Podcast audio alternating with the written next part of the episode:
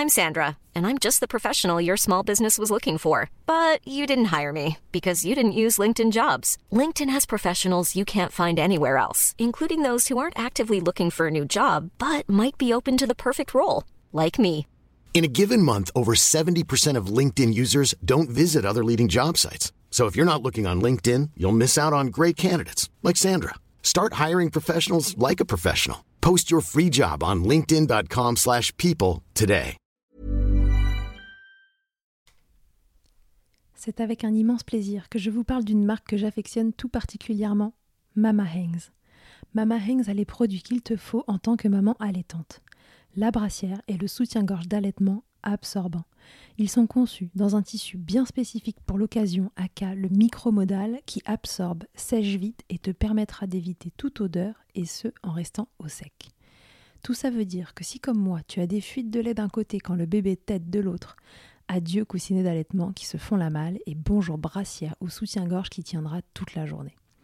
Et ce n'est pas fini. Le petit nouveau de la collection, c'est le body, qui a les mêmes talents absorbants en s'ouvrant à l'avant avec des aimants trop pratiques. Ici, on ne se passera plus de ces produits top quali, beaux et confortables. Alors merci Mama Hanks de soutenir le podcast depuis si longtemps. Et si tu veux en savoir plus, rendez-vous sur leur site mama-hanks.com et avec le code MILCHECKER, tu bénéficieras d'une jolie et rare remise de 15% sur ta commande.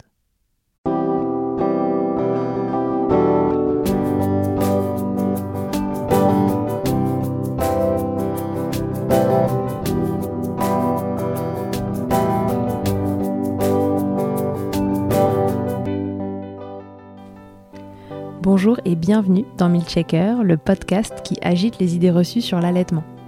Je suis Charlotte Bergerot-Palisco, je suis la maman d'un petit garçon de 3 ans que j'ai allaité durant un an et je suis la créatrice de ce podcast. Dans la vie, je suis ostéopathe et spécialisée en périnatalité. Je m'occupe des femmes en général, de leur désir de grossesse à leur postpartum, des bébés et des enfants. J'accompagne spécifiquement certaines problématiques d'allaitement en libérant les bébés des tensions qui les empêchent de téter correctement, permettant un allaitement serein pour la mère et l'enfant.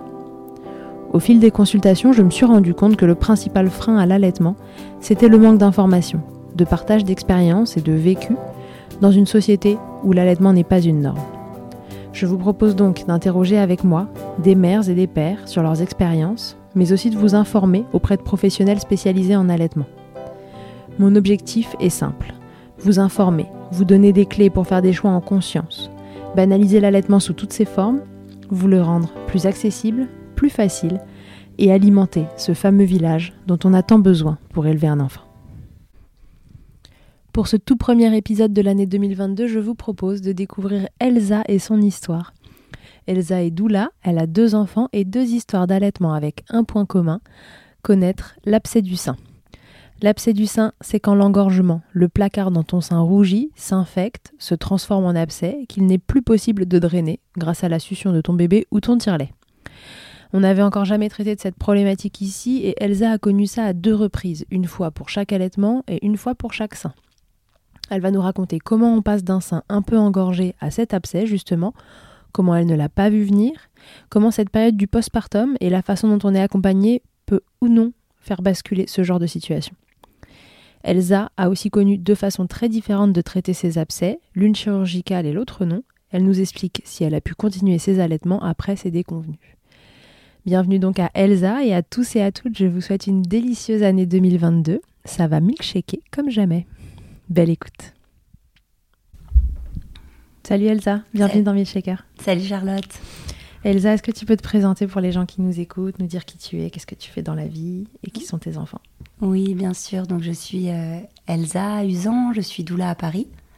Donc j'accompagne les couples, les familles euh, en complément de leur suivi médical pendant la grossesse, après l'accouchement, pendant toutes les, les épreuves de la maternité aussi. Je suis là pour, euh, pour les soutenir, les écouter, les prendre soin, de, prendre soin des femmes. Ok. Et alors tu as deux enfants, Oui, c'est ça? C'est ça. J'ai deux enfants, deux garçons. Mhm. Idan qui va avoir 7 ans et Oren euh, qui a eu 4 ans.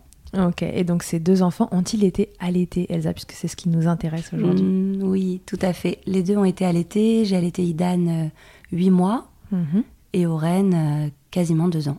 D'accord, ok. Mm.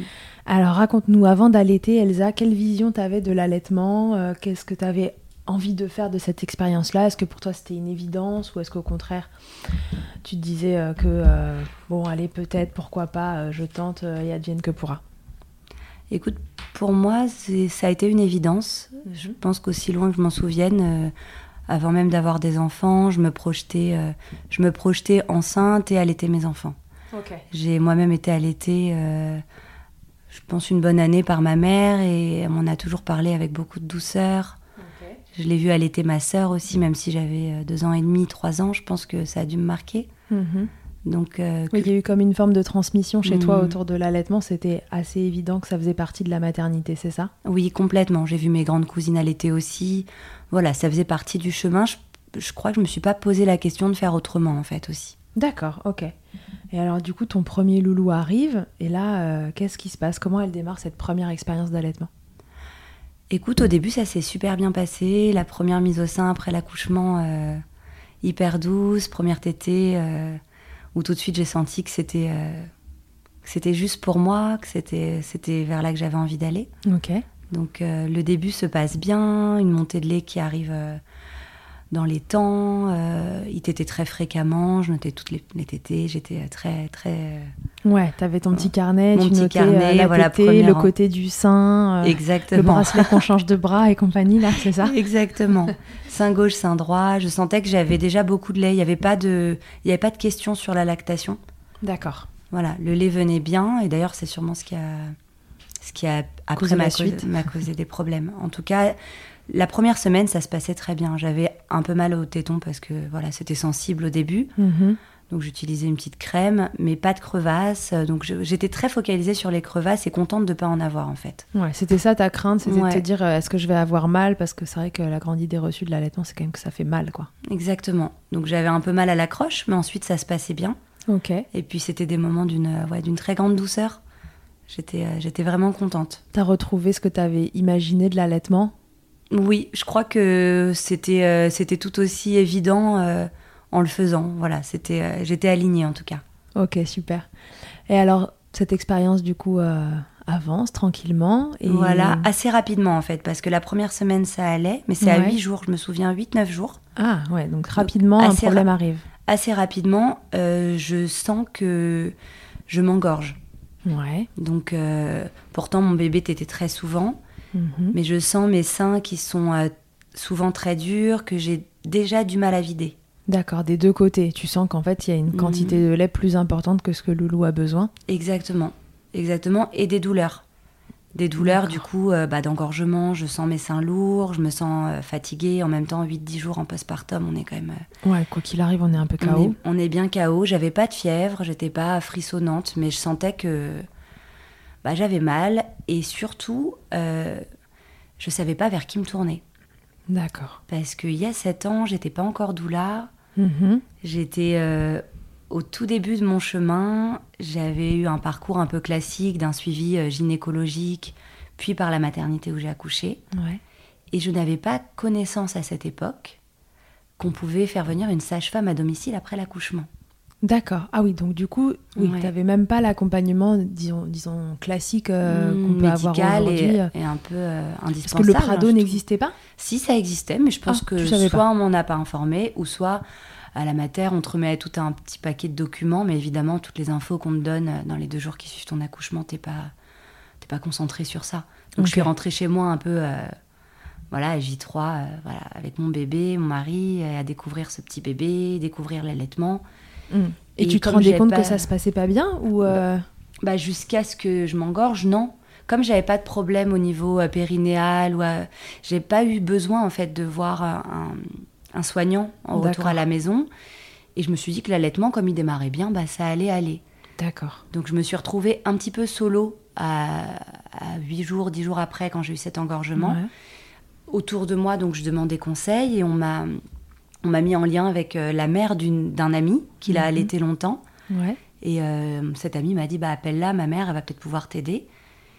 Et elle m'a donné le numéro d'une sage-femme euh, euh, bah, qui est assez connue d'ailleurs, Chantal Birman, qui habitait Ouais. à côté de chez moi. Et c'était juste avant qu'elle Ok. Elle travaillait encore au cabinet à ce moment-là. Ah, génial. Elle m'a dit va la voir. en gros, ne reste pas seule. Parce qu'il y a une partie de moi qui. Qui aurait continué comme ça. Oui. J'avais pas forcément l'idée de demander de l'aide alors que j'en avais besoin. Ok, donc à ce moment-là, tu sens que tes seins ils commencent à se tendre, à devenir Mm. douloureux, Mm. que euh, bon, ça va globalement un peu moyen, mais tu mets plutôt ça sur le compte du postpartum. C'est ça. Tu décides quand même d'aller consulter cette sage-femme. Voilà, je consulte euh, assez rapidement. Elle confirme en effet qu'il y a un engorgement, mais elle est hyper rassurante. Mon bébé prend beaucoup de poids, enfin prend bien du poids, donc Ouais, donc ça En fait, pas un j'ai- sujet. j'étais très focalisée sur est-ce qu'il prend bien. Mm. Et moi, j'avais mal, mais je ça passait en second plan. Ouais. Le principal, c'est qu'il prenait bien, qu'il grossissait bien. On a revu les positions. Elle m'a dit que, en effet, il fallait bien le mettre au sein pour désengorger. Elle m'a parlé aussi du chou dans le soutien-gorge, euh, voilà, pour euh, qui a des propriétés aussi qui permettent de Ouais, désengorger. de désengorger. Voilà, on a revu les positions. Elle n'était pas inquiète. Donc euh, moi, finalement, je suis rentrée chez moi en me disant que ça allait passer. Tu repars rassurée de ce rendez-vous-là en Mm. te disant bon, de toute façon, ce bébé prend bien du poids, euh, moi je suis un peu engorgée, je vais me mettre des choux dans le soutif et ça va bien se passer. Exactement. Ok, donc tu mets tes choux dans ton soutif. Je mets, je mets le chou. On a même acheté les petites, euh, tu sais, les, des petites poches un peu que, Ouais. que tu mets au, au congélo pour avoir le froid. Je faisais le chaud. Voilà, je faisais un peu tout ça, mais les jours passent. Mhm, Et en fait, ça passe pas. mhm. Même ça s'empire. Et l'information, euh, l'information peut-être qui n'avait pas été bien reçue de ma part, c'était quand même qu'une fois qu'on a engor- l'engorgement ne dure pas des semaines. Un engorgement, c'est censé partir sous 48 heures. Ouais, il faut le vider d'ailleurs. Il faut que ça se vide à un moment. Exactement. Donc euh, c'était principalement mon sein, euh, mon sein gauche. D'accord, donc là, le Mm. sein droit s'était un peu calmé. Ouais, c'était beaucoup Donc dans cet engorgement, voilà, il y en avait un qui avait quand Mm. même un peu cédé Voilà. côté droit, mais côté gauche, Ouais, je pense qu'à droite mon bébé était mieux. Il était plus à l'aise pour vider le sein. d'accord. À gauche, euh, c'était plus compliqué et pourtant les mises au sein étaient fréquentes. Je pense à cette époque toutes les deux heures, quoi, toutes les Mhm. heures et demie, deux heures, jour et nuit. Euh, donc qui t'était, il prenait du poids. Donc il y avait ce, ce côté aussi où je comprenais pas pas trop pourquoi mon sein il se, il se vidait pas bien. Ouais. Et au fil, alors j'ai plus le souvenir exact parce que ça fait sept ans, je sais plus si c'est au bout de quelques jours ou, ou quelques semaines, mais le temps est passé. Et en fait, je me suis habituée à allaiter en ayant mal à gauche. D'accord. C'est-à-dire que j'ai pas le souvenir d'avoir un moment où j'avais pas de douleur. Ah oui, d'accord, ok. Donc c'était devenu ta normalité. Voilà, exactement.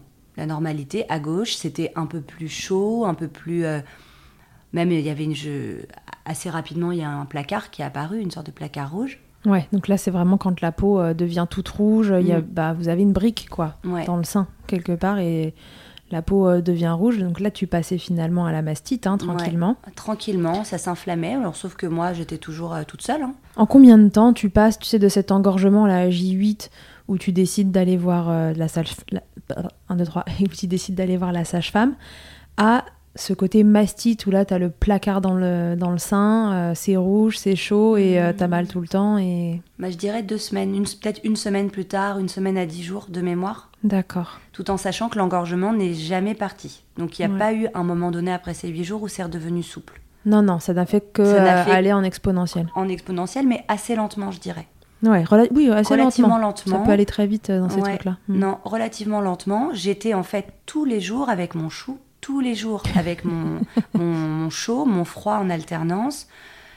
Plus le temps passait quand même, plus je serrais les dents au moment de la tétée à gauche. Ouais. Je la redoutais. Ouais, mais ça, c'était insidieux. Ça arrivait petit à petit Mm. dans ton cas, donc t'as pas vu le truc monter. euh, Non, et surtout j'étais façon seule. évidente. J'étais pas entourée parce que encore une fois, à aucun moment donné à, à cette, cette époque-là, j'ai percuté que je pouvais revoir la sage-femme. Ouais. En fait, on est dans son tourbillon du postpartum. J'étais en pleine euh, Ouais. découverte de mon bébé. J'étais vraiment concentrée sur ça en fait. Et ma douleur, je l'ai. C'est pas que je l'oubliais, mais je, je la priorisais pas. Elle était là, latente. Mais pour moi, c'était cet engorgement. Je ne parlais que d'engorgement. J'avais pas du tout les mots, euh, le mot mastite à la bouche. Ah oui, d'accord, ça, ça te passait pas par la tête. Tu savais ce que c'était qu'une mastite? Je pense pas. À Non. cette époque-là, je pense pas que je savais. Pour moi, j'étais engorgée et mon engorgement ne passait pas. Ok, très bien. Et tu as connaissance de ce que c'est qu'une consultante en lactation? À cette époque-là, non. Non, même pas là. Donc Même pas. pour toi, ton, ton contact, c'est la sage-femme, mais tu l'as vu une fois. Je l'ai vu une euh, fois, je l'ai pas rappelé. Encore une fois, c'est pas tant que je voulais pas demander de l'aide, c'est que finalement, euh, et d'ailleurs ça m'a fait cheminer après dans mon- dans, dans, mon, dans, ma réorientation professionnelle pour devenir doula, de, du fait de ça, quand on n'est pas entouré en postpartum, on peut, enfin c'est difficile de s'entourer une fois qu'on a la tête dedans. J'étais pas mal, j'étais très, j'étais en osmose avec mon bébé et je faisais comme je pouvais pour l'allaiter. Il prenait du poids, c'était le principal, il allait bien. Ouais, tout était fixé sur ton bébé quoi. Finalement. Ouais, c'est ça. Ok. Donc euh, deux semaines après, donc euh, ce bébé a quoi, presque un mois, et tu te retrouves avec une mastite. Alors oui, peut-être un peu avant, peut-être trois semaines, il devait avoir trois semaines. Donc j'ai cette mastite que je n'ai pas identifiée comme une mastite. À aucun moment donné, d'ailleurs, je vais l'identifier comme une mastite parce que quand ça va s'empirer, on va arriver au stade de l'abcès. Je ne suis pas passée par le stade intermédiaire. Oui, en tout cas pas consciemment. Oui, pas consciemment. Je Corporellement, tu es passé, mais, mais pas dans la tête. Pas dans la tête. Tu es passé de l'engorgement à l'abcès. Et alors là, Exactement. comment tu te comprends que tu as un abcès? Bah, La douleur empirait. Là, il y a eu un moment donné, quand il devait avoir entre 3 et 4 semaines, où ce sein gauche, il me faisait vraiment mal. Euh, chaque tété était vraiment très redouté.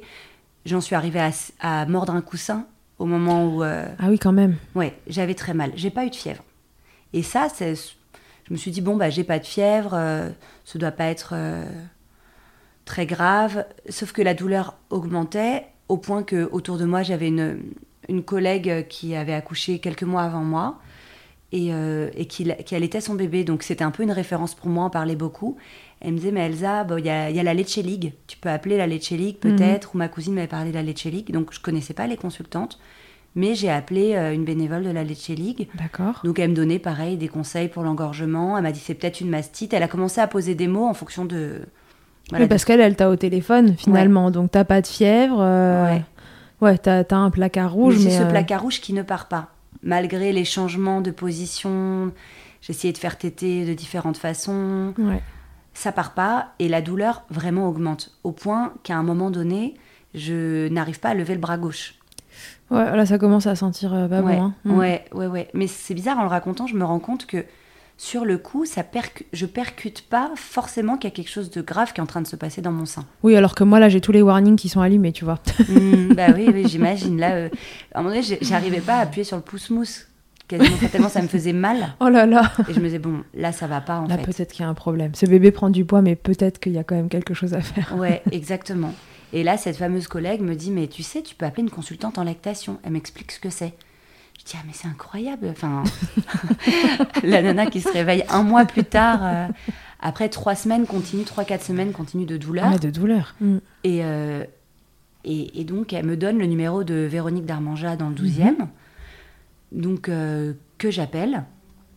Et elle me demande de lui décrire, et de même visuellement, ce qui se passe. Et je lui dis que là, même ma peau est un peu comme du papier, papier à cigarette, quoi. Très, très fine et elle me dit écoutez, je crois que vous avez un abcès. Mm. est, que là, il, faut que vous soyez prise en charge maintenant.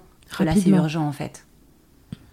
Et donc là, ça m'a fait un tilt. Et donc en fait, tu n'as même pas eu le temps de la voir au téléphone. Elle t'a dit oui, euh, je vous venez pas, me voir. Non, non. Elle a dit elle m'a dit il faut, il faut aller, euh, il faut aller aux urgences.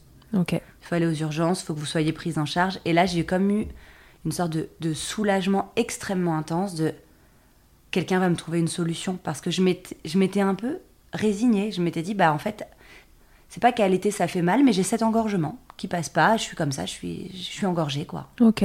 Donc euh, à aucun moment donné, enfin plutôt, je me suis dit que hmm. un engorgement ça durait pas un mois. Ouais, tu planais un peu en fait. Hein. tu étais baigné dans, tes dans ton ocytocine là, euh, tu planais complet. Et je me suis habituée à la douleur. Ouais.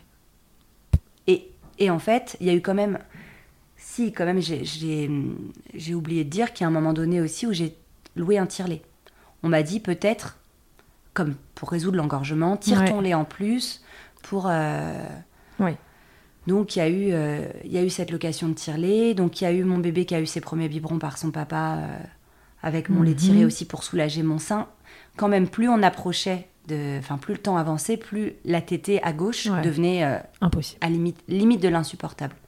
Ouais, donc tu finissais par tirer le lait de ce sein-là pour éviter de donner la tétée. Ouais, vraiment, ça me faisait trop mal. et le tire-lait ne parvenait pas non plus à déboucher tout ça parce qu'en fait, on était déjà trop loin dans le processus. Le canal, il était hmm. beaucoup trop bouché. Complètement. Et déjà, j'étais à un stade où j'avais besoin d'antibiotiques depuis bien longtemps, en fait. Hmm.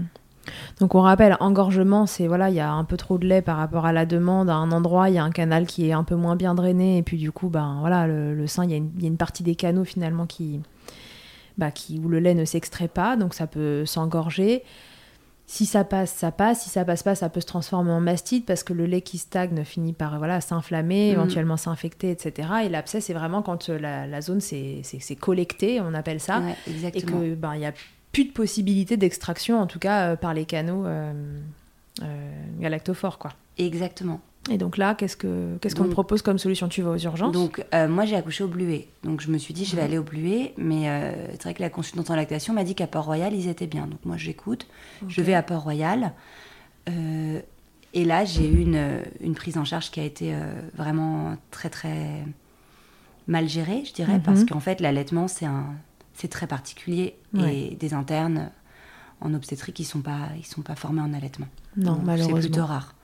Donc moi, j'arrive avec mon bébé au bras, mon mari, euh, cette douleur. Et, et donc, je leur explique. Mhm. Ils me disent, vous... ils constatent que je n'ai pas de fièvre. Et donc, ils me disent, si vous n'avez pas de fièvre, ça ne peut pas être un abcès. Alors que Véronique Darmanja était assez formelle. Et moi, sur mon échelle de douleur, ça pouvait difficilement être autre chose, en fait, à ce moment-là. Ouais, ouais, et puis ça faisait longtemps que ça durait. ça faisait longtemps, etc. Donc, euh, pour eux, ça ne l'était pas. Ils ont fait une, une écho, ils ne voyaient pas vraiment d'abcès. Mhm. Et là, je pense qu'ils ont fait un acte qui a dû empirer gr- grandement le- les choses, c'est qu'ils m'ont vraiment, vraiment beaucoup appuyé sur le. Ils ont essayé de me faire sortir euh, le lait, en fait, en le Ils ont traitant cru comme que un engorgement. encore à la mastite, engorgement, quoi. Voilà, Mm. exactement. Donc là, ça a été euh, ouais, une demi-heure de, de- de souffrance terrible. Donc qu'est-ce qu'ils ont fait? Ils ont appuyé sur ton sein en fait Ouais. pour essayer de déboucher le Ouais, canal euh, qui malheureusement Mm. était trop Moi, Je bouché. pense qu'ils ont, ça a dû, en fait, ça a flambé euh, le lendemain matin, donc je pense que cette manipulation a dû, euh, Ouais, encore aggravé. encore le- aggravée. Donc je suis rentrée chez moi dépitée parce que j'avais encore plus mal. Ouais, J'avais aucune solution après avoir passé deux heures aux urgences la nuit. ouais. Et là, vraiment démoralisée au, au possible, je me dis, là, je commence à me dire que bah, je vais devoir arrêter d'allaiter. euh. Enfin, là, Ouais. il y a une petite, une petite porte qui s'ouvre en moi que peut-être que je vais pas pouvoir continuer comme ça. Ouais, bah ouais, ouais. que physiquement, je tenais plus, en fait. Oui, mais ceci dit, euh, même arrêter l'allaitement ne serait pas la solution là, puisque de toute façon c'est bouché. Donc, et ben, euh, c'est ça. mm. Et donc, je me sens un peu piégée. ouais. Là, il y a- ouais, t'es coincé je en suis fait. coincée dans ma Tu douleur. peux arrêter ne suffira pas. C'est-à-dire que souvent dans l'allaitement, quand il y a une difficulté, on dit oh, bah arrête et puis voilà, Mm. t'es tranquille. Bah là, même ce- cette solution-là, en fait, euh, bah non, n'arrêtera pas le problème. Complètement. Donc là, je me couche, je suis pas bien du tout. Je pensais avoir des solutions, j'en ai aucune. Ouais. Donc je repars chez moi comme ça, sans traitement, rien. En fait, vraiment euh, lâché dans la nature. euh, Tu te dis que tu vas rappeler euh, Véronique Darmanja du coup? Bah, je me dis que je vais, oui, que le matin, je vais, je vais faire quelque chose. Mhm. Je me réveille. ça allait pas du tout. Donc là, j'ai rappelé Ah oui. Chantal Birman. Elle m'a reçue en urgence. Ok. Elle a vu mon sein. Elle m'a dit oui, là, là, c'est de l'abcès. C'est un abcès. Je te prescris des antibiotiques. D'accord. déjà, Bon. première prise de médicaments à ce moment-là. Hmm. Et je suis, euh, je suis allée. Elle m'a dit de retourner, euh, de retourner aux urgences, mais cette fois-ci d'aller au Bluet, là où j'avais accouché. D'accord, ok. Donc euh, je retourne au Bluet. Go au bleuet. Mm. Voilà. Donc là, mon bébé avait 5 semaines. Ah ouais, Voilà, donc là on est déjà. on est à cinq 5 semaines. en fait. Ah, ce qu'il faut se dire, c'est que tout ça, à chaque fois, ça prend du temps, on réfléchit, Mm. on se sent moyen, il se passe encore un jour, Mm. puis un jour, et en fait, votre bébé a déjà cinq semaines. Exactement. Il n'y a pas une journée où t'as pas mal. euh, Ouais, où j'ai pas mal au sein gauche. Et d'ailleurs, après, je pense que c'est un peu un cercle vicieux. C'est que comme j'avais mal de le mettre au sein gauche, il t'était plus du droit. Ouais, et puis ça Donc, se vidait euh, encore moins. et- Voilà, exactement. Mm. Et là, au, au Bluet, j'ai été entendue. En fait, ce qui a été vraiment dur jusque-là, et notamment à Port-Royal, c'est que personne ne m'avait écouté. Ouais. On m'a dit, on m'a dit, vous n'avez pas d'abcès, vous n'avez pas de fièvre. Et moi, je dis, mais si, j'ai un abcès, je le, ça peut pas être autre chose, je peux pas lever mon bras, quoi. Ouais. Donc, euh, d'avoir été enfin entendue, ça a déjà été euh, Ça t'a soulagé. un soulagement. Je leur ai dit, arrachez, enlevez-moi le sein. Enfin, vraiment, j'étais à un stade où, Ouais. où j'avais, j'avais qu'une envie, c'est qu'on m'enlève mon sein, quoi. Je pouvais plus supporter Mm. même le poids du sein. Ok. Il fallait que je me le tienne. Voilà, c'est vrai qu'à ce moment-là, je me tenais le sein pour marcher. Aïe, sein aïe, aïe. gauche. Ah oui, donc là, on est vraiment au stade euh, costaud, Mm. costaud. Ouais. Ok. Et hum, donc au Bluet, ils t'entendent. Ils m'entendent. Quelle est la prise en charge? Ils font l'écho, ils voient bien qu'il y a un abcès, en effet. Ils me disent, bon, bah, on va vous opérer. Et là, tu te dis, qu'est-ce qui s'est passé la veille, quoi Ah ouais, vraiment. Ouais. Alors après, je sais qu'à l'échographie, c'est pas toujours évident de les Non. détecter. Rappelons que les échographies, c'est très opérateur dépendant et qu'on ne trouve que ce qu'on cherche, quoi, en fait. Mm. Faut- enfin, dans la vie, de toute façon, on trouve que ce qu'on cherche. Mais l'écho, c'est très opérateur dépendant, donc c'est vrai que bon, il suffit que ce soit placé euh, d'une certaine façon, que la personne cherche euh, d'une certaine façon, et on peut euh, ne pas trouver quoi. Bah, c'est ça. Et, et là, le, le- voilà, on me dit on va, vous opérer et ça a été un immense soulagement. Et en même temps, euh, opération, ça voulait dire être séparée de mon bébé pour la première fois. Parce que j'allais devoir rester la nuit là-bas. Et, euh, Mm. et comment il va se nourrir Il Donc pouvait là, pas rester son- avec toi. Bah non, pas la nuit en tout cas. Il était trop grand.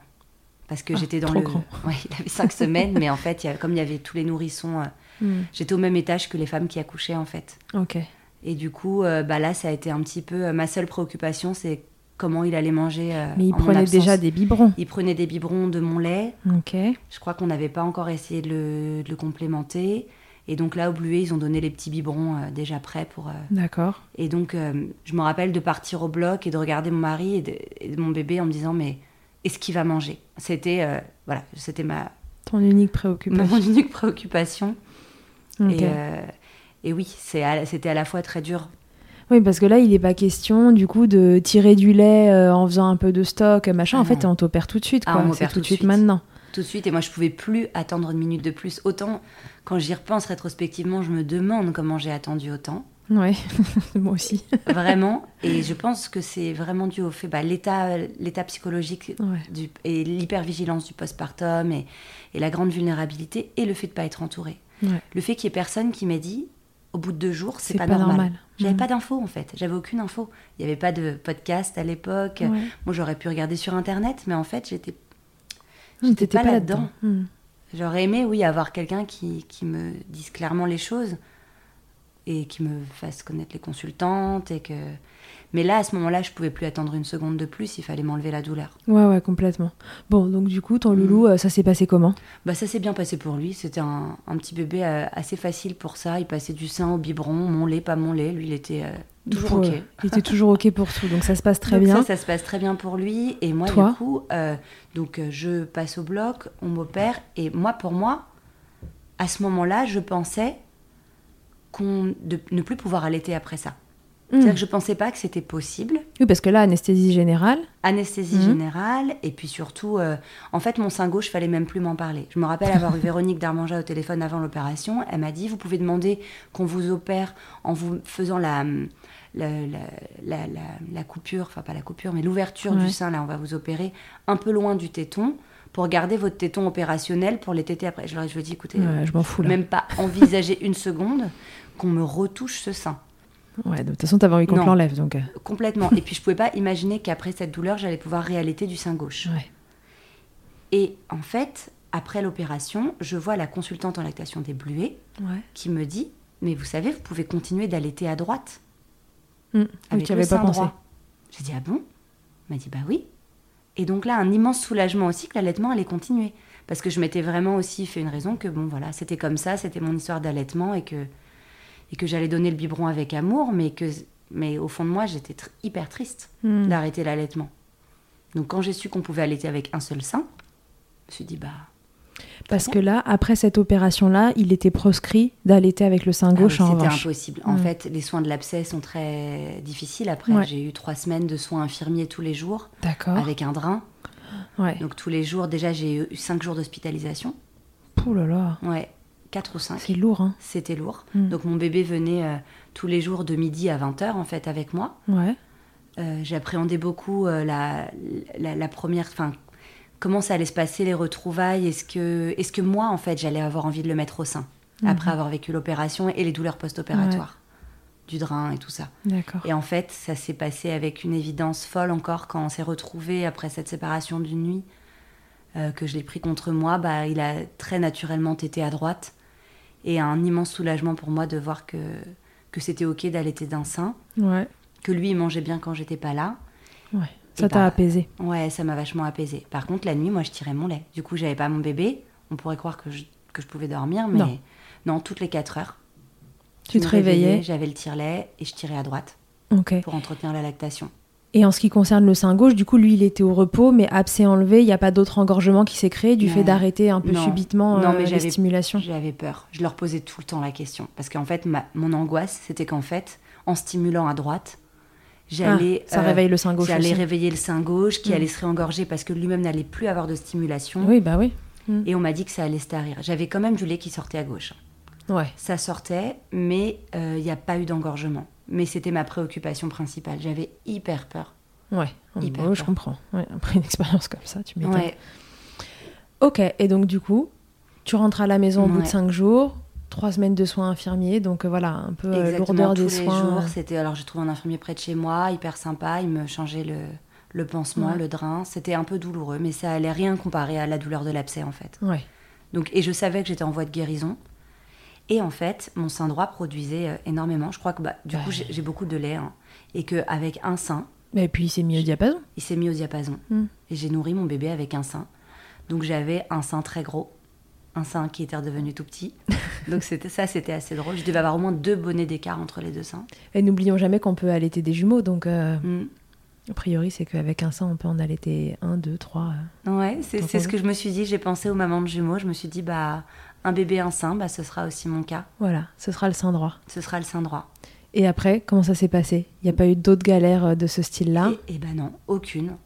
Aucune. euh, je- À partir de là, d'ailleurs, quand on me posait la question de mon allaitement, c'est même pas ce à quoi je pense.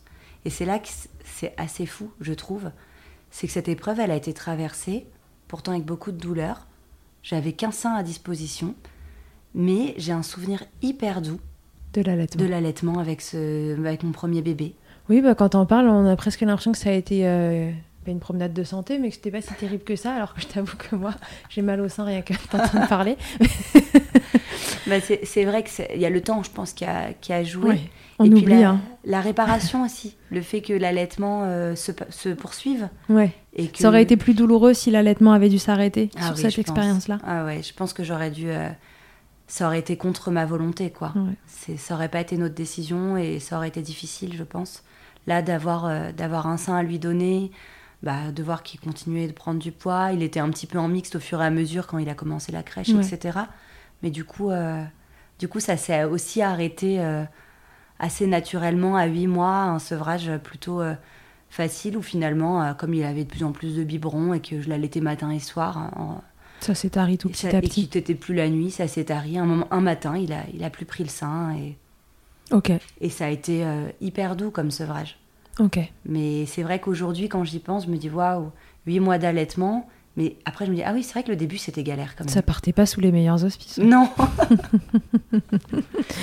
Ok, et alors quand ton deuxième euh, bébé arrive, Alors, combien de temps après Euh, euh, deux trois- ans et demi après. Deux ans et demi Ouais. après Tu te dis que c'est évident que tu vas allaiter? Oui, alors là, pareil, aucune question. T'as pas peur qu'il te réarrive la même chose? J'ai peur. Hiring for your small business? If you're not looking for professionals on LinkedIn, you're looking in the wrong place. That's like looking for your car keys in a fish tank. LinkedIn helps you hire professionals you can't find anywhere else, even those who aren't actively searching for a new job but might be open to the perfect role. In a given month, over 70% of LinkedIn users don't even visit other leading job sites. So start looking in the right place. With LinkedIn, you can hire professionals like a professional. Post your free job on linkedin.com/people slash people today. Et Mama Hanks ne s'arrête pas là. Si tu as envie, une fois la tétée finie, de garder ton bébé tout contre toi en ayant les mains libres, laisse-moi te parler de leur porte-bébé Carry and Pack. Je suis une fervente adepte des écharpes de portage, mais l'ostéopathe que je suis sait que leur mise en place peut parfois vous freiner, vous ou votre moitié. Mais aussi ô combien le portage peut être indispensable pour certains bébés. Chez Mama Hanks, pas de compromis. Le porte-bébé Carry and Pack est en fait un vêtement confortable que tu enfiles comme un t-shirt et dans lequel ton bébé va pouvoir venir se lever tout en respectant sa position physiologique, l'enroulement de sa colonne, l'écartement de ses hanches, ainsi que le dégagement de ses voies respiratoires grâce à des systèmes de serrage des pans de tissu. Ce tissu, justement, il est tout doux. En coton bio, certifié GOTS, le tout est dessiné à Biarritz et fabriqué au Portugal. Tu pourras l'utiliser de la naissance jusqu'aux 10 kg de ton bébé, de quoi t'assurer un certain nombre de câlins collés serrés. Ici, on n'a utilisé que ça pour bébé numéro 2.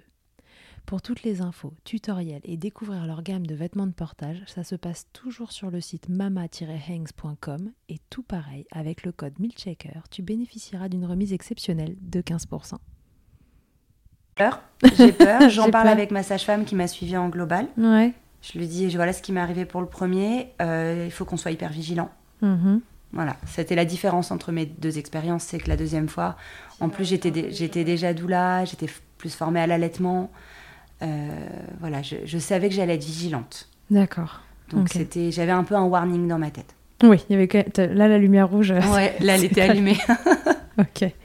Elle est en fond, tu la vois de loin, tu te dis à tout moment elle peut Mhm. s'approcher. Ok, ah donc du coup ton deuxième bébé arrive. ouais, il arrive. euh, pareil, le début ça se passe très bien. Ouais. Première mise au sein super, pas de crevasses. De toute façon, je crois que les crevasses c'est pas mon truc. Du coup, j'ai fait autre chose, mais les crevasses j'en avais pas. En fait, toi, tu as beaucoup de lait très vite, Ouais, c'est ça. Donc les bébés, ils ont pas besoin de faire grand-chose. euh, ça fait- leur arrive, euh, En fait, c'est ça. pas tout cru, c'est pas le mot pour du lait, mais enfin, Ouais, ça, leur arrive tout cru dans la bouche. quand même vite dans la bouche. D'accord. Donc, pareil, ils ont pas besoin de faire grand-chose. Non. Et le deuxième, il prend du poids très très vite. Je crois même qu'il a même, il a pas perdu avec par rapport à son poids de naissance à aucun moment. D'accord. Donc, euh, je sors à, J- à 12 heures après avoir accouché parce que c'était en maison de naissance. Il était déjà au-dessus. Enfin, il avait déjà pris du poids, quoi. Donc, euh, tout le monde me dit. En fait, c'est aussi ça. C'est un peu le piège. Ouais, c'est le piège, hein, parce que du Mm. coup, euh, côté bébé, tout va toujours bien. Exactement. Donc euh, voilà, super content, ça se met en place, le lait arrive comme prévu. voilà, un peu, un peu le même. Ton sein gauche aussi, mon sein gauche aussi. Je suis très vigilante sur le sein gauche du coup. parce que t'avais la... T'avais l'impression que c'était la faute du sein. Bah, En tout cas, je me suis dit que ce sein-là, euh, ouais, il allait moins bien. Ou en tout cas, j'avais un petit peu peur du fait qu'il avait été déjà opéré. Ouais. De comment. Je me suis même demandé, est-ce que le lait va bien arriver à travers les canaux, même si on m'avait dit qu'on avait. Oui, on t'avait prévenu euh, justement après l'opération. Est-ce qu'on t'avait dit est-ce qu'il y a un risque pour un deuxième allaitement Est-ce qu'il y a des Mhm. canaux qui ont dû être sectionnés ou j'en sais rien Enfin, Ouais, j'ai posé la question. On m'a dit normalement tout sera ok. ok. Donc, mais j'étais quand même vigilante, surtout sur ce Ouais, sein. ouais, quand même. quand même. Bon, il s'avère que c'est pas ce sein qui, cette fois-ci. Chacun son. Exactement. Et ça, je, souvent, je dis, bah vous, vous avez, chacun a eu, a eu un sein, il n'y a pas de souci. Alors raconte qu'est-ce qui s'est passé cette fois? Euh, alors, euh, chronologiquement, ça a pas commencé. Si, ça a commencé euh, pareil, un engorgement, euh, bah, 8 jours, 10 jours. On, on re- on reprend hein, une équipe qui gagne. Ouais. Un peu pareil, sauf Ok. avec beaucoup plus de vigilance. Ouais, donc là que tu dois t'engorger, tu déjà tu commences, Ouais. la lumière rouge se rapproche un peu. Exactement. Donc, j'avais un peu plus de connaissances dans les positions. J'ai pas mal fait téter en, en louve. Ouais.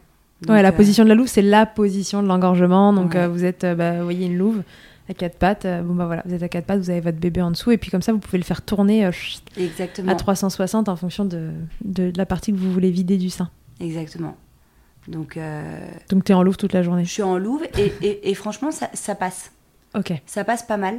Les, les, les deux, trois premières semaines, je dirais que finalement, je sens que j'ai beaucoup de lait. Je sens aussi que dans mes seins, euh, je fais pas partie des femmes qui coulent beaucoup.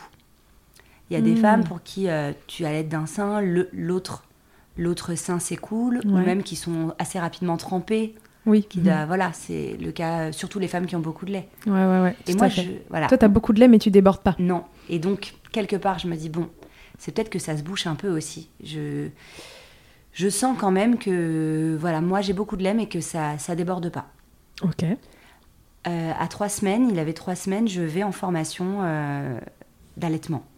Ah. Voilà, j'ai trouvé, j'ai trouvé que c'était une très bonne idée quand on est en plein postpartum d'aller euh, d'aller euh, suivre une formation. euh, voilà. Elsa, qui est doula aujourd'hui et qui préserve le postpartum des mamans, n'a pas préservé le sien, Et- évidemment. Exactement. Et tu vois, on apprend toujours parce que cette expérience-là m'a aussi montré à quel point, même si ça va bien, que Ouais, il n'y a ouais. pas trop de douleur physique, que l'allaitement roule, bah à trois semaines en postpartum, on est à trois semaines en postpartum. Voilà.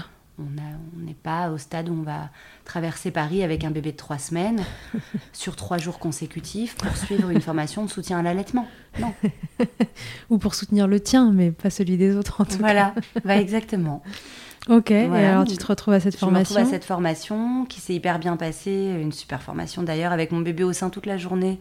J'ai pu prendre des notes pendant trois, trois jours, enfin, sans, sans problème. Ouais. Là, je vois, et d'ailleurs j'étais bien entourée vu que j'avais ma, ma formatrice, euh, Magali Bontemps, qui est, Mhm. qui est super, je vois un, un point blanc. Ah. Un point blanc sur mon téton droit. Ok. Donc ça, je connaissais pas encore. Un point blanc, donc euh, elle me dit c'est le canal lactifère qui est bouché. Mhm. Donc mince, si ça se bouche là, de nouveau le warning qui se réallume. Mhm. Et là, ça a été pour le coup assez vite. D'accord. Assez vite. euh, tout s'est un peu entremêlé parce que je pense que j'ai dû avoir une, une candidose en même temps aussi. Ah. Ça a été un petit peu une. euh, voilà.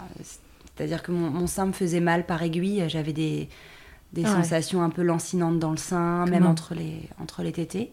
Comme un problème n'arrive jamais seul. Exactement. Et là, je me focalise sur la candidose. C'est-à-dire que je, je fais tous les traitements qu'on me donne, j'essaye de la faire partir. Et je sens quand même qu'il y a une... la- les douleurs, c'est compliqué en allaitement. Parce Ouais. que est-ce que c'est une douleur de candidose ou est-ce que c'est une douleur de mastite? Ouais, c'est un peu flou. Hein. Ouais, c'est Mm, un mm. peu flou. Sachant que j'ai ce canal bouché qui ne se débouche pas. Oui.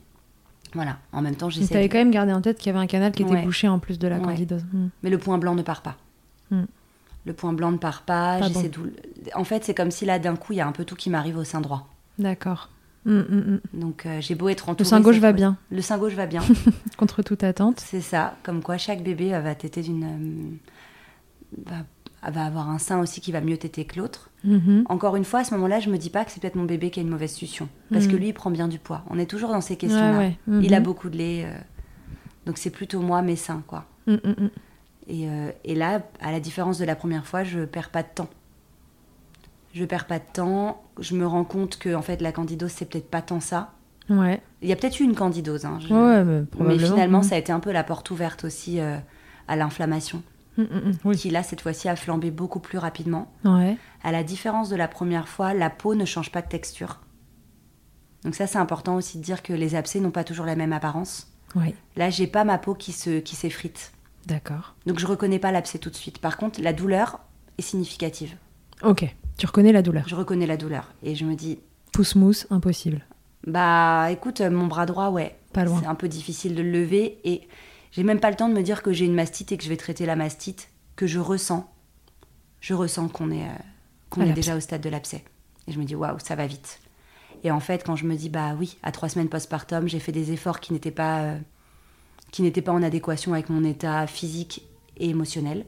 Ouais. avec cette formation notamment, avec le fait d'avoir un, un aîné qui a que deux ans et demi, dont il faut m'occuper, voilà, dont je dois m'occuper aussi. Ouais. Là, tu te dis que t'as forcé et que le... Ouais. ton environnement, du coup, n'a pas amélioré ton état et que c'est peut-être pour ça que ça a flambé aussi vite. Ah, complètement. Là où la première fois ça a pris du temps, j'étais beaucoup plus euh, cocoon en fait. Mm, mm. Là, euh, T'étais pas cocoon du, du tout. tout.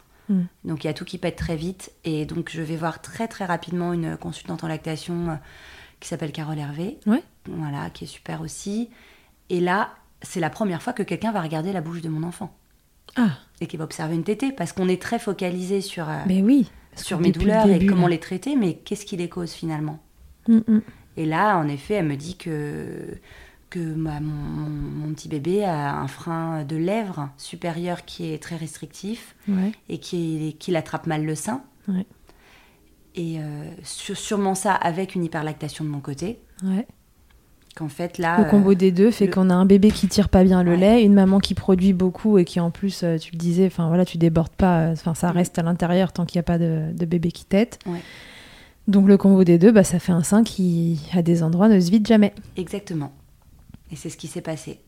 Et là, très vite, là, je me suis sentie très, très écoutée, très entendue euh, rapidement. Mm. Donc la douleur était même vécue différemment parce que je savais qu'on allait trouver des solutions. Je me suis dit, bon, bah, allez, on va. Mince, il va falloir opérer le, le sein droit hein, maintenant. J'étais vraiment partie comme ça. Ouais. Et là, euh, Carole me donne euh, des, un très bon contact, Mhm. celui d'un échographiste qui fait des ponctions au Ouais. niveau des abcès. Qui est connu à. Paris. Ouais, au centre du Rock. En tout cas, à l'époque, il y a 4 ans, il était là-bas.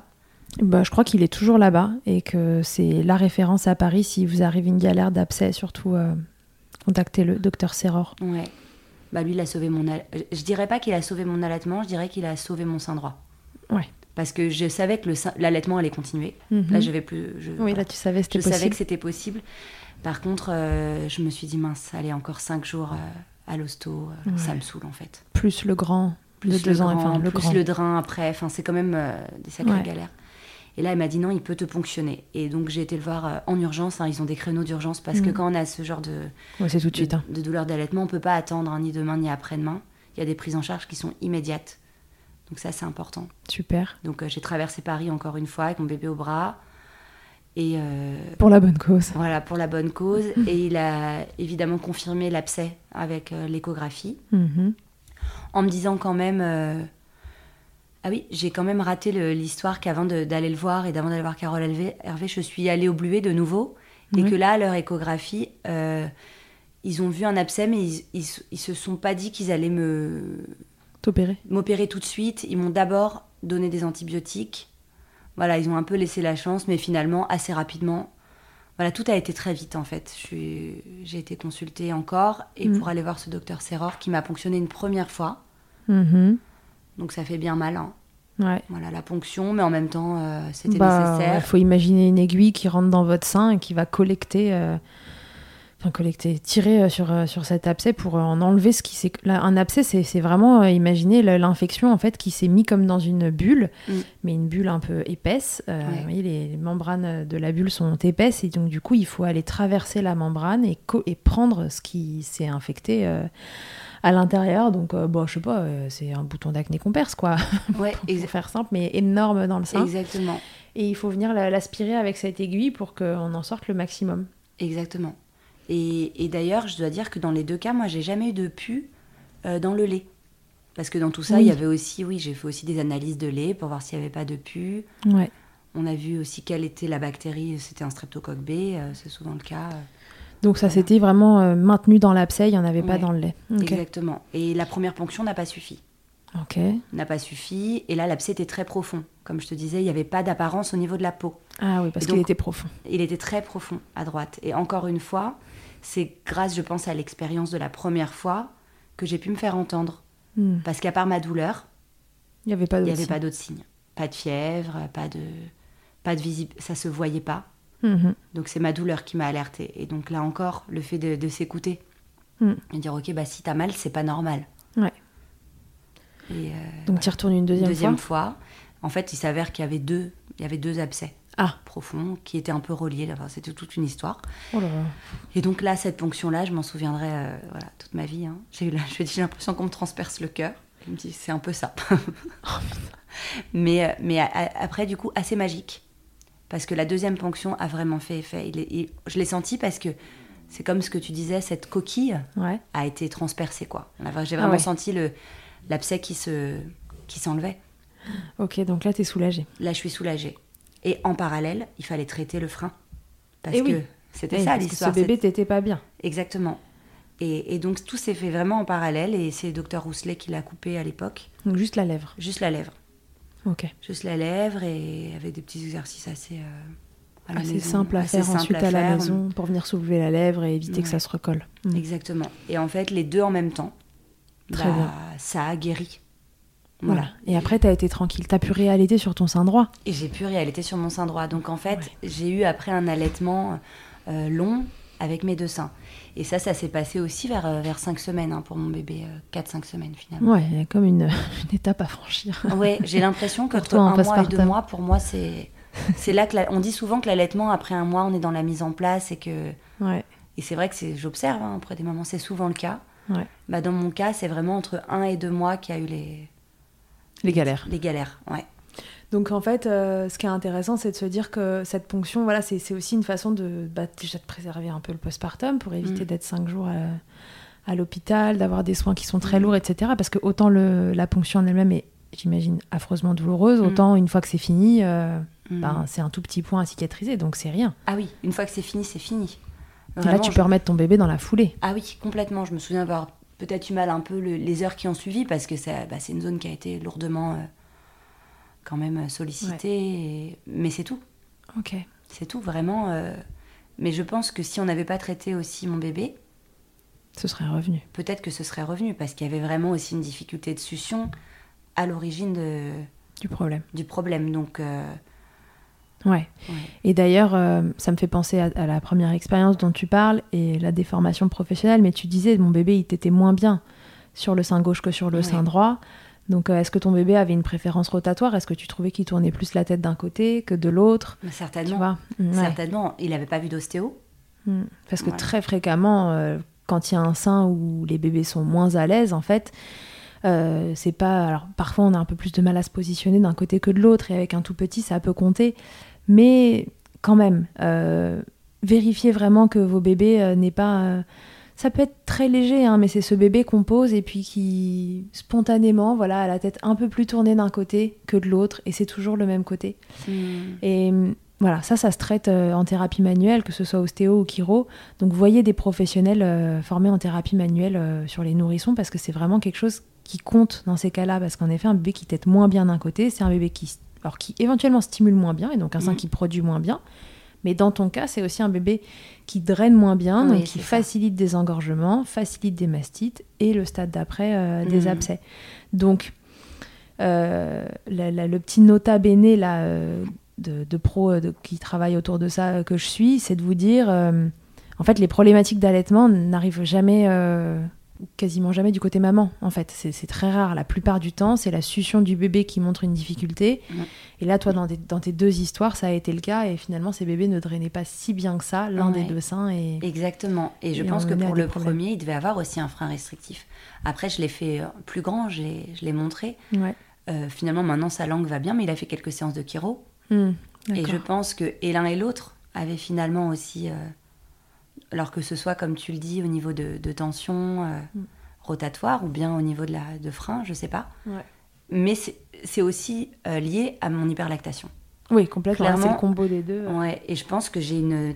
Après, après différentes échos, on m'a dit que j'avais sûrement, euh, genre, je sais plus exactement les termes, mais des seins qui, sont, qui ont tendance à faire ça. Ok. C'est aussi euh, des natures. Oui, il y a des natures qui Mm. s'engorgent plus vite que d'autres. Ouais, Ouais, c'est ça. Tout à fait. Ok, bon, et ben du coup, euh, ça, fait, euh, ça fait quand même des péripéties, Mhm. un démarrage d'allaitement. Et ce deuxième bébé, il a été allaité combien de temps, rappelle-nous? Euh, 20 mois, 20 21, mois. 21 mois. Et ça s'est passé comment la suite? Simple, facile? Bah, la suite simple. En fait, c'est un peu comme pour le premier, c'est qu'une fois que j'ai dépassé euh, l'épreuve de l'abcès et que mes seins sont guéris, bah, j'ai plus aucune douleur. Et du coup. C'est le long fleuve tranquille après c'est la le long fleuve cascade. quoi. tranquille, bon, jusqu'au sevrage où là, ça a été beaucoup plus compliqué que pour le premier, mais on va dire que. Voilà, une fois que j'ai passé la douleur de mordre le coussin et de traverser ça, euh, on y est quoi. L'allaitement après, euh, c'était facile. c'est facile et l'image que l'image que j'en garde, Mm. c'est aussi ça. Le deuxième, en plus, il a il a été pas mal malade la première année parce qu'il faisait euh, des bronchiolites à répétition, Mhm. donc il avait de l'asthme du nourrisson, avec des hospitalisations, etc. Et l'allaitement, ça a été euh, ça a été notre notre lien le plus le plus fort à ce moment-là pour le soutenir. Ok. Et du coup, il y a d'autres choses qui sont passées derrière. Et c'est vrai que ces abcès, ils ont marqué le début, mais ils n'ont pas dans ma tête, en tout cas dans notre histoire, marqué euh, ce que j'en retiendrai. Ok. Bon, bah, c'est bien. Hmm. Et pourquoi le sevrage c'était difficile? Bah parce que, Parce que deux ans. Ouais, c'est ça. Et que même si on après les tétés forcément diminuaient avec la reprise du boulot, Mm. etc. euh, bah, il était très très attaché à ce lien et, et moi aussi. Mhm. Et pour le coup, euh, il prenait pas de biberon, ou alors il voulait bien prendre des biberons quand c'était mon lait, mais alors il voulait pas y toucher quand c'était pas le mien. D'accord. Donc voilà, c'était. euh, C'est donc le sevrage, il est venu de toi. il T'avais vraiment envie que ça s'arrête. Ouais, ouais, il a été vraiment induit par moi et en. J'ai commencé autour de ces 15-16 mois pour. euh, Enfin, ça a été vraiment plusieurs mois. Parce qu'il y avait une deadline pour toi à respecter, il y avait un moment où il fallait que tu arrêtes pour une raison ou pour une autre, ou juste parce que c'était plus le temps Ouais, pour ça C'était plus le temps pour moi. Je, je sentais que j'avais pas envie euh, de, de, voilà, de l'allaiter trop longtemps, Mhm. quand il allait être trop enfant. D'accord. Et en même temps, je voulais que ce soit très doux. Donc euh, d'abord, on arrêtait les tétés la nuit. Ensuite, euh, voilà, très progressivement, je me suis fait entourer aussi par euh, Carole Hervé pour le sevrage. Ouais. J'avais vraiment besoin de soutien. D'accord. Et, euh, et finalement, ça s'est passé en douceur, mais Ouais, Mais chaque étape. euh, chaque étape. Et ça, ouais, il y a des moments vraiment. Si ça tenait qu'à lui, je pense qu'il aurait été bien plus longtemps. Ok. Ouais. Bon, et puis finalement, il s'est arrêté de téter. Et finalement, il s'est arrêté de téter. Ok. Quel souvenir tu gardes de ces expériences d'allaitement du coup? Euh, bah, des moments magiques. Ouais. Des moments magiques et le fait. euh, et la solitude. La solitude du début. Ce que j'en garde, c'est vraiment le, le fait d'être entourée, que ce soit par des professionnels ou des femmes, en fait, la transmission de femme à femme, en te disant là, c'est pas normal, là, consulte. Et tous les encouragements, tout le soutien, tout le, tout- toutes ces personnes autour de moi qui m'ont qui m'ont encouragée, qui m'ont ouais, qui m'ont félicité de continuer malgré tout ça parce que Mm. parce que finalement il y a peut-être plein de moments où j'aurais pu arrêter mais de sentir que qu'en tout cas j'étais en train de poursuivre sur une voie qui me qui m'allait à moi Mm, mm, et que c'était valorisé bah, par mon mari, par ma mère, tout ça ça a été des Ouais, ton conjoint dans tout ça, justement, Ouais. il a réussi à trouver une place euh, facilement. Quelle, quelle place il a eu dans, dans toutes ces problématiques Parce que les- la première fois pour l'opération, du coup, c'est lui qui a tout Mhm. géré, euh, Ouais. le quotidien. C'est ça. Lui, il était plutôt encourageant. Il te disait pas, écoute, arrête, euh, Ouais, tu te fais du mal. Je pense qu'il a senti que c'était pas en me disant arrête que ça allait m'aider parce que j'avais pas envie d'arrêter. D'accord. Et donc il m'a vraiment soutenue et puis euh, bah, c'est lui qui gérait bah, ne serait-ce que tous les allers-retours les... en voiture pour aller voir les médecins, l'hôpital. Bien sûr. Non, il a été hyper soutenant et il a été euh, valorisant dans ce que il me disait souvent waouh, je vois comment t'as mal mais tout ce que tu donnes à notre bébé, c'est magnifique. Ouais. Et en fait, c'est ça qui me permettait de de continuer, de me donner la force de continuer. Ok, super. Cette expérience d'allaitement, quel impact elle a eu dans ta vie? Pro Euh, et perso. Pro, il y a eu quelque chose là, hein, oui, on pro, sent. pro, il y a eu quelque chose. C'est-à-dire que pour moi, euh, encore plus que de par cette expérience-là, Mhm. Euh, quand j'accompagne les femmes en postpartum, je vérifie bien auprès d'elles qu'elles sont bien entourées. Bon, déjà, elles m'ont Ouais. moi, mais elles ont des contacts de consultantes en lactation, elles ont la sage-femme qui passe. Voilà, en tout cas, euh, s'il y en a, en tout cas, le warning, il est très clair pour moi. S'il y en a une déjà qui me parle d'engorgement, je, je sais que le lendemain, je prends toujours de ses nouvelles. Comment il va son engorgement? Est-ce que ça a évolué? Est-ce que son sein est souple? Est-ce qu'elle arrive à drainer? Et je lui donne l'information qu'un engorgement, c'est pas plus de 48 heures. Ouais. Ok, ça t'a. Voilà. Je la laisse pas avec son chou pendant trois semaines. euh, voilà. Le chou ne guérit pas les abcès, quoi. Je viens avec un chou le premier jour, mais pas, Mais pas, pas, pas le quatrième. Ouais, exactement. donc euh, oui, et donc ça m'a aussi donné envie de me former au soutien à l'allaitement pour. euh, Ouais. Oui, Pour pouvoir les accompagner. Ouais, et- exactement. Et de pas rester seule dans ce maillage. Moi, je suis un des, un, voilà, un des, un des pions du maillage, mais il y a toutes les, tous les autres professionnels qui entourent Mm. l'allaitement. Ouais. Et donc, euh, pour moi, c'est important qu'elle ait toutes les informations et Ouais, et puis toi, tu lui permets d'allumer les warnings à cette maman si jamais euh, tu vois qu'il y a quelque chose qui va pas pour pouvoir la réorienter. Exactement. Ça m'est déjà arrivé plusieurs fois de dire là, je pense que tu peux appeler ta sage-femme tout de suite maintenant, de voir avec elle euh, si tu as besoin d'antibiotiques, de voir avec elle. Mm. Voilà, on est. euh, moi, je donne aucun conseil médical, Mm, mm. mais par contre, je, je veille à ce qu'elle soit en lien avec le personnel médical pour pas qu'elle soit isolée dans ses problèmes d'allaitement. parce que toi, tu as souffert de cet isolement. Ouais, complètement. Et c'est cet isolement qui, à mon avis, a fait que je suis restée autant de temps Mm. sans, Sans traitement. sans traitement. Ok. Si tu devais donner un conseil aux mamans qui nous écoutent. Entourez-vous, Ouais, of course. Entourez-vous et, et croyez en vous. C'est-à-dire que si vous rencontrez ces difficultés d'allaitement et que vous sentez que ça, vous avez envie d'arrêter l'allaitement, alors euh, arrêtez. Mhm. Enfin, tout en douceur, parce que sinon. euh, Oui, parce que quand on est déjà engorgé, arrêter, c'est quand voilà, même un mais en concept. tout cas, que c'est OK d'arrêter après des Mm. douleurs comme ça quand on n'a plus envie. Et à l'inverse, si vous sentez que vous avez envie de continuer cette aventure, bah, c'est possible d'allaiter d'un seul sein. Voilà. Si vous en reste qu'un, en tout cas. Euh, ok, Elsa, euh, tu veux répondre à mon interview Fast Milk? Allez, avec plaisir. Charlotte. Merci. Elsa, quelle est ta tétée la plus insolite? La plus insolite, euh, je... bah, je dirais dans. le- J'ai envie de dire dans les toilettes, mais ça, j'ai l'impression que c'est un peu toutes les femmes. Une fois Oh. qu'on commence à faire un certain nombre de Fast Milk, on se rend compte que. C'est ça, moi, je dirais peut-être dans, dans le, dans le bus avec euh, mon deuxième, justement, en allant à cette formation euh, Ouais. tout, tout nourrisson, euh, où euh, j'étais voilà, bah, dans le bus euh, avec tous ces regards euh, hyper bienveillants. Ça, ça Ouais. m'a marqué. C'est plutôt les regards. euh, Bienveillant Euh, ouais, posé sur bienveillant parce qu'avec le bébé était vraiment tout petit, hein, il avait trois semaines. Et ouais, aucun problème à, voilà, à l'allaiter euh, dans les transports et avec ses sourires de femme aussi un peu encourageants. euh. Ouais. Ouais, ça, ça Cool. m'a plu. Le truc le plus glamour qu'il t'ait donné du, qu'il t'ait été donné vivre durant ton allaitement. Ça peut être ironique. voilà, du coup, je crois que tu as des expériences pas super glamour, toi. Ouais, non, pas super glam. euh, Peut-être justement tout cet été, tout cet été en, en train de mordre en même temps le, le coussin. Je pense que. Ouais, c'est pas glamour. Non, du tout. On est d'accord. Ta position préférée dans le Kama Sutra de l'allaitement? La BN. Ouais. Ouais, vraiment, je l'ai découverte surtout pour le deuxième.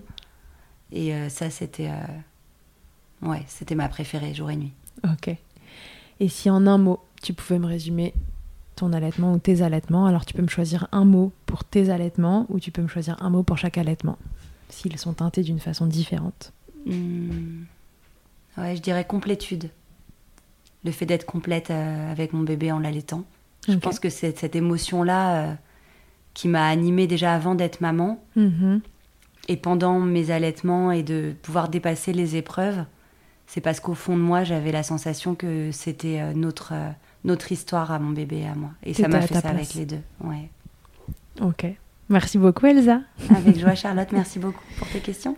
Mais avec plaisir. Merci d'être venu jusqu'à moi. On est euh, au chaud euh, dans, Mhm. dans mon salon euh, ce matin pour enregistrer cet épisode avec Elsa. Je suis ravie de t'avoir recroisé. J'ai rencontré Elsa il y a un petit moment maintenant. Ça va Mhm. faire trois ans ou Ouais. deux ans, je sais plus. C'était lors d'un Happy Milk. Ouais.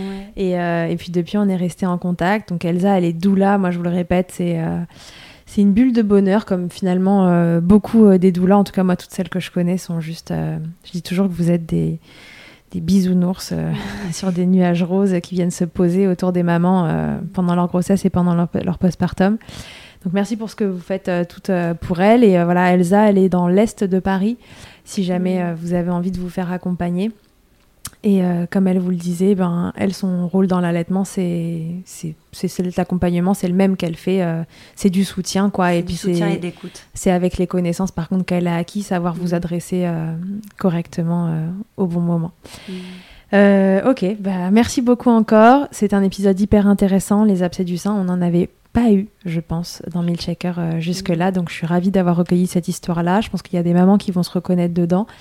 Et puis, euh, d'une façon ou d'une autre, je me charge de vous faire un petit truc euh, un petit peu informatif avec un pro pour, euh, pour vous donner toutes les infos pour que vous puissiez vous-même allumer vos warnings si jamais vous n'êtes pas entouré et qu'il n'y a que Milkshaker dans vos oreilles pour vous aider. Et bah, à bientôt, Elsa. À bientôt, Charlotte. À tous journée. et à toutes, à très bientôt dans Milkshaker. Que ce soit votre première écoute ou que Milkshaker vous accompagne régulièrement, merci beaucoup d'avoir écouté cet épisode. Si vous aimez ce podcast et que vous souhaitez le soutenir, c'est très simple. Notez-le, abonnez-vous, mettez un commentaire avec 5 étoiles de préférence en fonction de votre plateforme d'écoute et surtout partagez-le sur les réseaux sociaux at Milkshaker Podcast pour le faire connaître. Pour suivre l'actualité du podcast, ça se passe sur le compte Instagram du même nom ou sur mon site internet charlotte-bergerot.fr où vous trouverez tous les épisodes. Vous pourrez désormais y faire un don si vous souhaitez soutenir Milkshaker. On se quitte encore et toujours avec Emma et son titre Blinded qu'elle a écrit et composé en collaboration avec Nemen. Je vous dis à très vite pour un nouvel épisode et d'ici là, n'oubliez pas, prenez soin de vous, milkshakez autant que vous le voudrez et bousculons ensemble les idées reçues sur l'allaitement maternel.